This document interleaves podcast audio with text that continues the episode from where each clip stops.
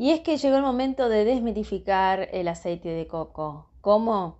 Vamos a darle una mirada desde el Ayurveda.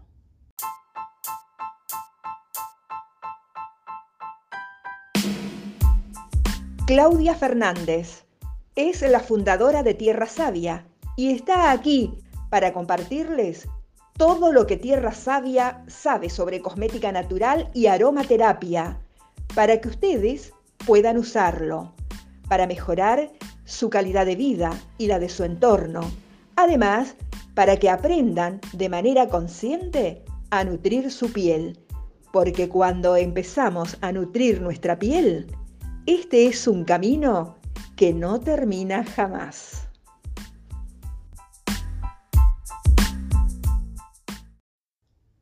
Bienvenida, bienvenido al episodio 44 de Hablamos de Cosmética Natural. Muchas veces mis alumnas y alumnos me escriben diciendo que escucharon que el aceite de coco es comedogénico y que por eso no saben si usarlo o no, que no hay que usarlo por el origen de este mismo aceite. Bueno, la verdad es que hay bibliografía, blogs y también mucho copio y pego dejándolo un poco mal parado a este aceite. Por eso hoy vamos a darte una mirada diferente, desde la ancestral Ayurveda. Y para comenzar y sacar de discusión el tema de su origen, voy a decirte que aquí hablaremos del aceite de coco bio, es decir, libre de crueldad ambiental. Antes, quiero decirte que estamos celebrando que el próximo sábado 4 de septiembre, junto a la doctora Mariana Pichirilli, vamos a dictar el taller Ayurveda y Cosmética Natural, actividad online y por Zoom que durará tres horas y para los que aún no se anotaron les cuento que aún hay plazas. Es un taller personalizado porque la idea es que todas las dudas que ustedes tengan las puedan resolver ahí en el momento. Son tres horas a pleno. Primero expone Mariana, luego yo. También les regalamos recetas en video paso a paso para hacer sus propias cremas de acuerdo al doya. La verdad es un taller para el cual estuvimos buscándonos hace un montón de tiempo para armonizar las agendas y un año después lo pudimos volver a concretar. ¿Qué te quiero decir con esto? Que si te late lo que te estoy contando ahora y lo que vamos a tratar acá y querés saber un poco más de Ayurveda, no te pierdas esta oportunidad. ¿Cómo hago para inscribirme? Simplemente entra en nuestro Instagram de arroba tierra.savia con B y verás que hay un botón en el perfil, haces clic y ahí vas a encontrar uno que es exclusivamente para inscribirte en el taller. Aprovecha, no te pierdas esta oportunidad, hay mucho por aprender y qué mejor que aprovechar esta eminencia al lado nuestro y sacarle el jugo. Es muy buena en lo que hace y por eso queríamos convocarla hace bastantes meses y lo logramos. Así que ahí vamos, ya tenés la invitación hecha.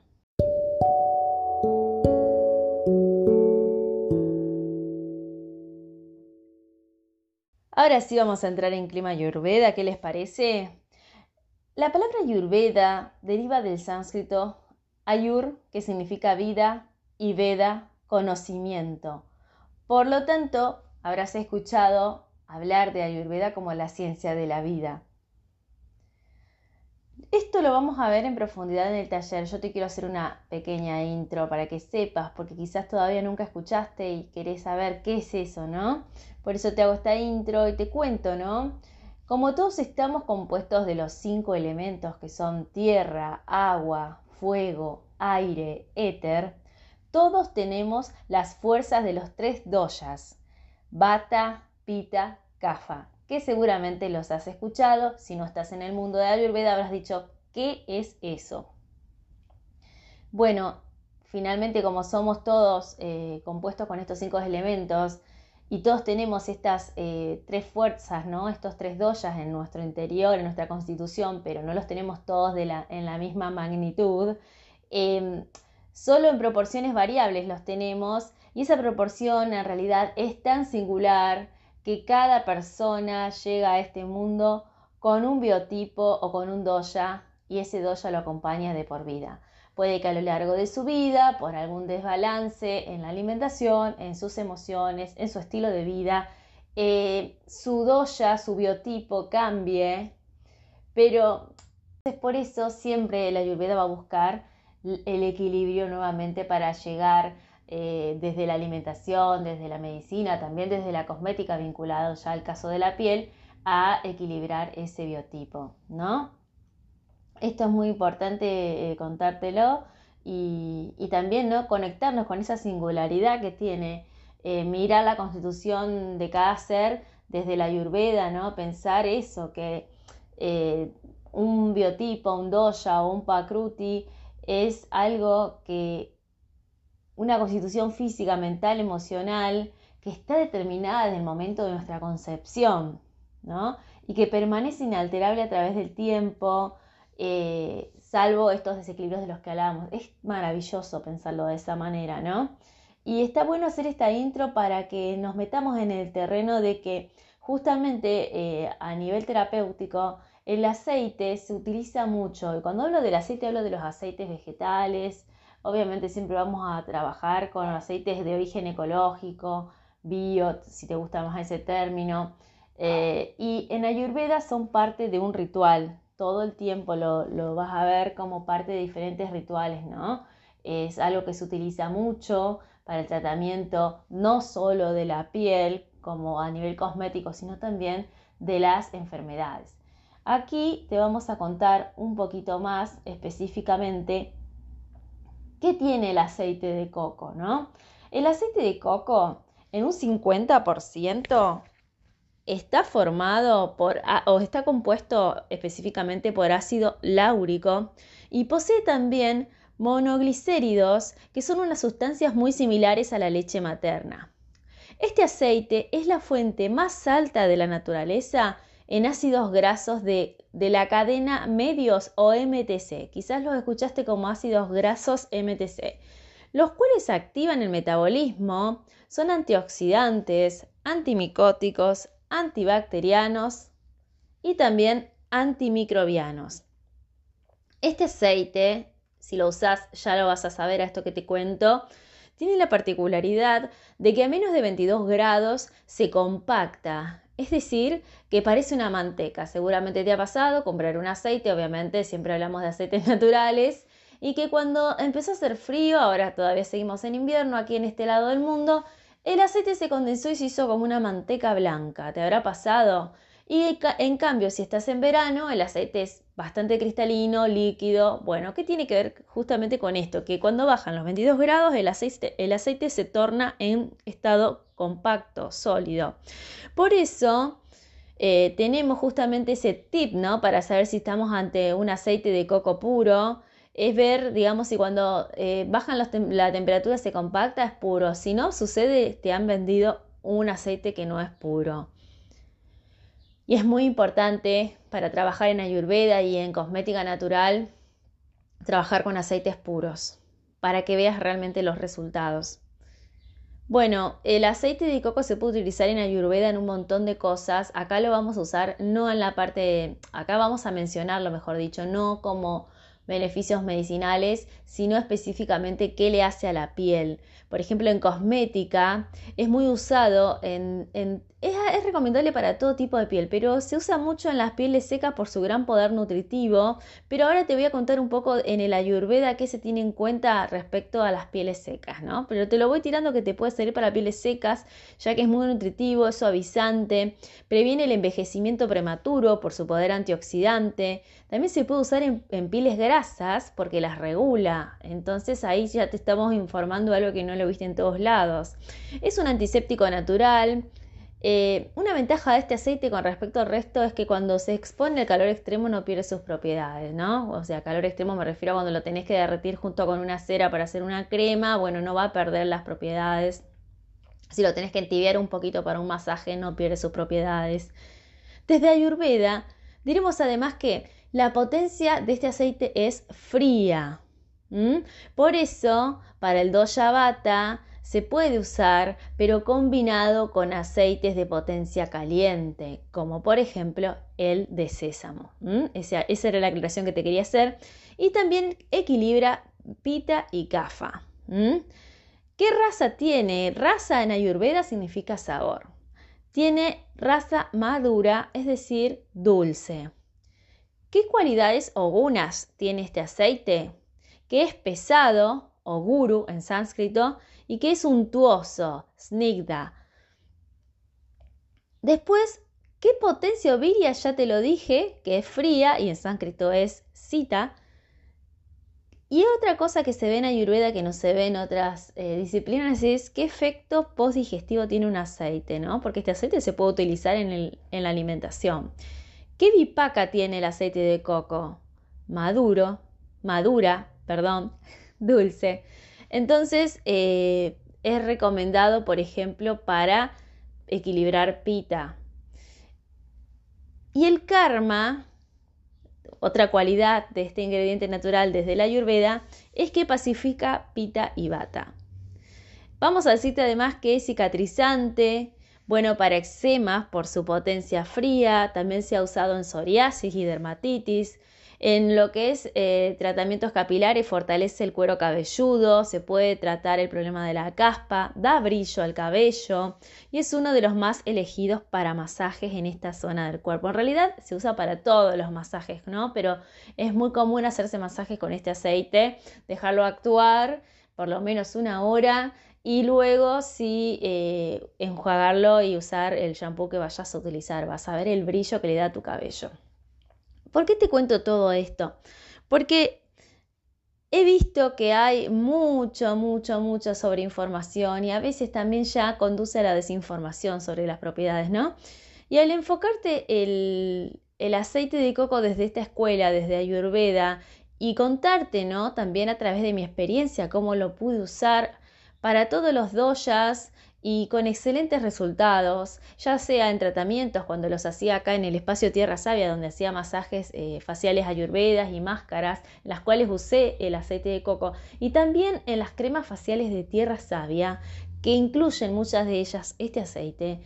Los resultados están a la vista en la gente que los usa. Bueno, si me conoces a mí y me conoces hace tiempo, eh, te acordarás cómo era mi piel hace siete años y cómo soy. O sea, eh, cambia, la verdad que sí. Y yo uso este aceite en la constitución de mi crema, es uno de los tantos que uso.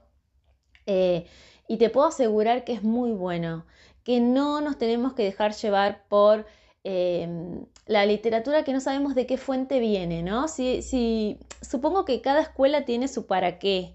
Pero yo la, información que te doy hoy y el enfoque que te doy hoy tiene que ver con las bondades del aceite de coco desde la ayurveda y estamos hablando específicamente en el tratamiento de la piel. ¿eh? Y también desde la empiria, es decir, desde lo que yo ya pude verificar a través de casi siete años de dedicarme a la cosmética natural qué pasa con el coco en los diferentes tipos de piel. Entonces, contándote esto, contándote el feedback que he tenido de las personas que utilizaron los tratamientos de tierra sabia y mi feedback propio, por supuesto, porque yo también eh, testeo todo, eh, te puedo decir que es muy bueno, que como te dije, se puede usar para los tres doyas.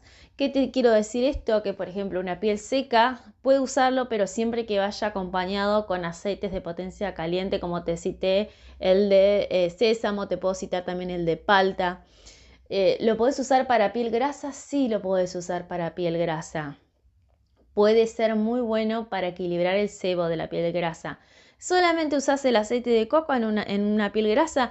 Si haces un masaje, sí. Y si haces una crema, podés agregarle un aceite como el de ricino, el de pepitas de uva, el de jojoba, y le va a dar a esa piel una liviandad y va a fluir muy bien la crema en, al momento de la aplicación y va a hacer que esa piel tenga una regulación óptima entre el sebo y la, y la, hidratación, porque estas pieles necesitan hidratación, eh, que no es lo mismo que darle exceso de aceite, ¿no? que es lo que no necesitan. De hecho, cuando enseñamos a hacer las cremas en el taller, ahora cuando, cuando eh, digamos el sábado lo veamos en el paso a paso, van a ver con qué poca cantidad de aceite se puede hacer una crema para una piel grasa o para una piel con predominante CAFA. Lo van a poder identificar y, van a, y se van a dar cuenta que se puede y, las vamos a invitar a que ustedes también hagan porque esas recetas se las van a llevar eh, grabadas, van a tener un link para que puedan verlas las veces que quieran y de por vida.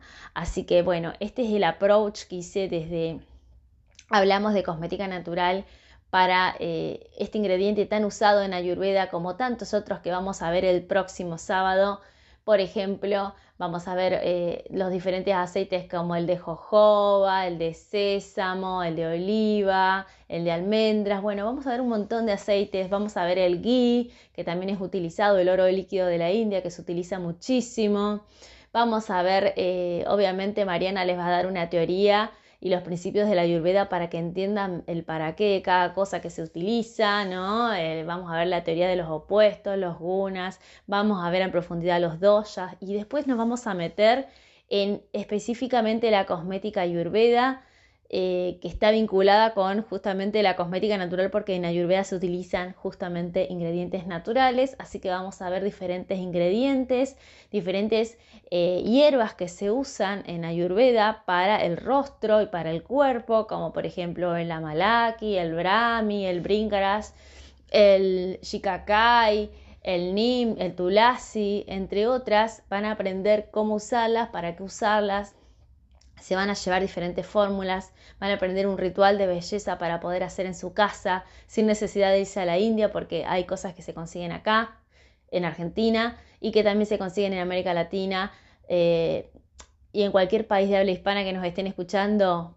Si tienen eh, un e-commerce como una plataforma como por ejemplo Amazon, Mercado Libre, eBay, van a encontrarlo, no es nada que no se pueda encontrar y eh, poder hacer sus rituales. Así que no se pierdan esta oportunidad de aprender Ayurveda en confianza, eh, con respuestas a sus dudas, con un contenido específico eh, y un consejo para quienes quieran saber, ¿no? Esto se, se los digo ya por adelantado porque sé que mucha gente piensa que pueden enterarse de su doya o de su biotipo, de lo que hablábamos hace rato, haciendo un test en internet.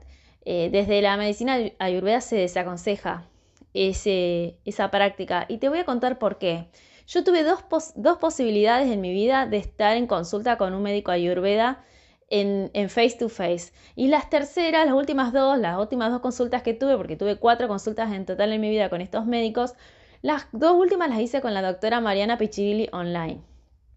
Pero siempre que quise trabajar un tema eh, digamos, físico de, algún organismo que, había, de algún órgano, perdón, que había que regular o alguna situación que estaba teniendo con mi cuerpo, me dirigí a un médico y específicamente para tener eh, una información sobre qué doya tuve, eh, les cuento que las consultas con los médicos ayurvedas no son cortitas, no es un test de 10 minutos, es una consulta profunda, profunda y holística, porque te analizan todo, no solamente la parte orgánica, sino tu parte emocional.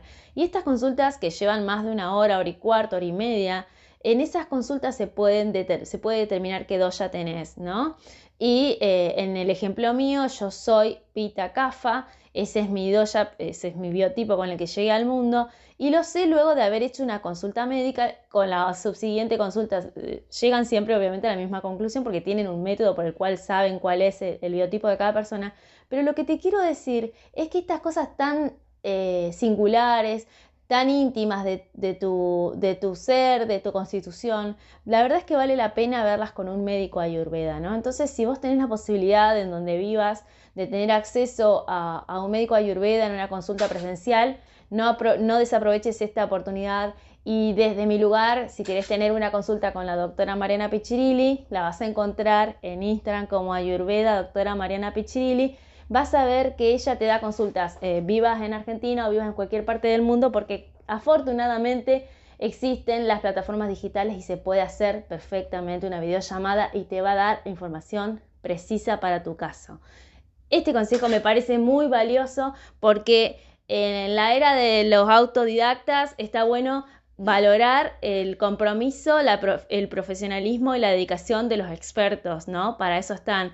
Y en este caso, todo lo que tenga que ver con tu salud a nivel ayurveda, recordarte que hay médicos que lo pueden ver. Así que dichas estas palabras, te invito a que te sumes también el, el próximo sábado a las 10 de la mañana a nuestro taller Ayurveda y cosmética natural, donde te vamos a enseñar muchísimo contenido valioso específico para el cuidado de tu piel y la piel de tu entorno.